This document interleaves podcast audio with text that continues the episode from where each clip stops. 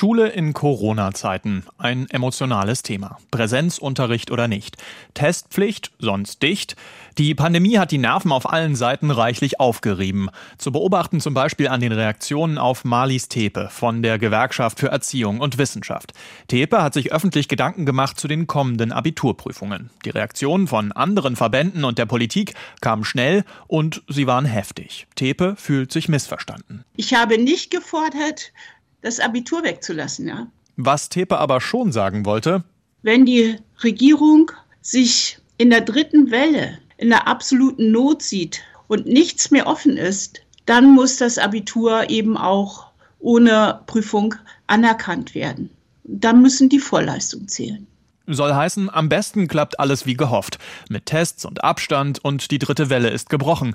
Aber sollte sonst alles dicht sein im Mai, wenn die meisten Abitur schreiben, wenn es dann einen Oberlockdown gibt, wie Tepe das nennt, dann müssten vielleicht auch die Abiturprüfungen ausfallen. Heinz-Peter Meidinger vom Lehrerverband widerspricht vehement. Der Vorschlag bringt äh, Verunsicherung und das ist eigentlich das, was wir zurzeit am wenigsten brauchen können.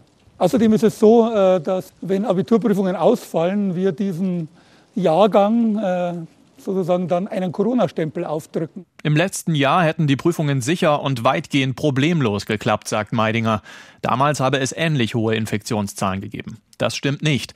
Schon jetzt sind sie deutlich höher, Tendenz steigend. Auch Dario Schramm von der Bundesschülerkonferenz hält einen Ausfall der Prüfungen aber für keine gute Idee. Wir haben viele Schülerinnen und Schüler, die diese Prüfung eben auch brauchen, um sich zu verbessern, weil sie eben einen gewissen Schnitt brauchen. Und wenn man ihnen diese schriftliche Prüfung wegnimmt, dann äh, nimmt man denen auch die Chance. Kritik am Vorschlag der GEW kommt auch aus der Politik. Es werde mit Hochdruck an sicheren Bedingungen für die Prüfungen gearbeitet, sagt Britta Ernst, die Chefin der Kultusministerkonferenz. Und der Philologenverband gibt zu bedenken, dass die Abschlussklassen im gesamten Pandemiejahr den meisten Unterricht von allen gehabt hätten. Die Politik müsse dafür sorgen, dass gute Infektionsschutzbedingungen herrschen.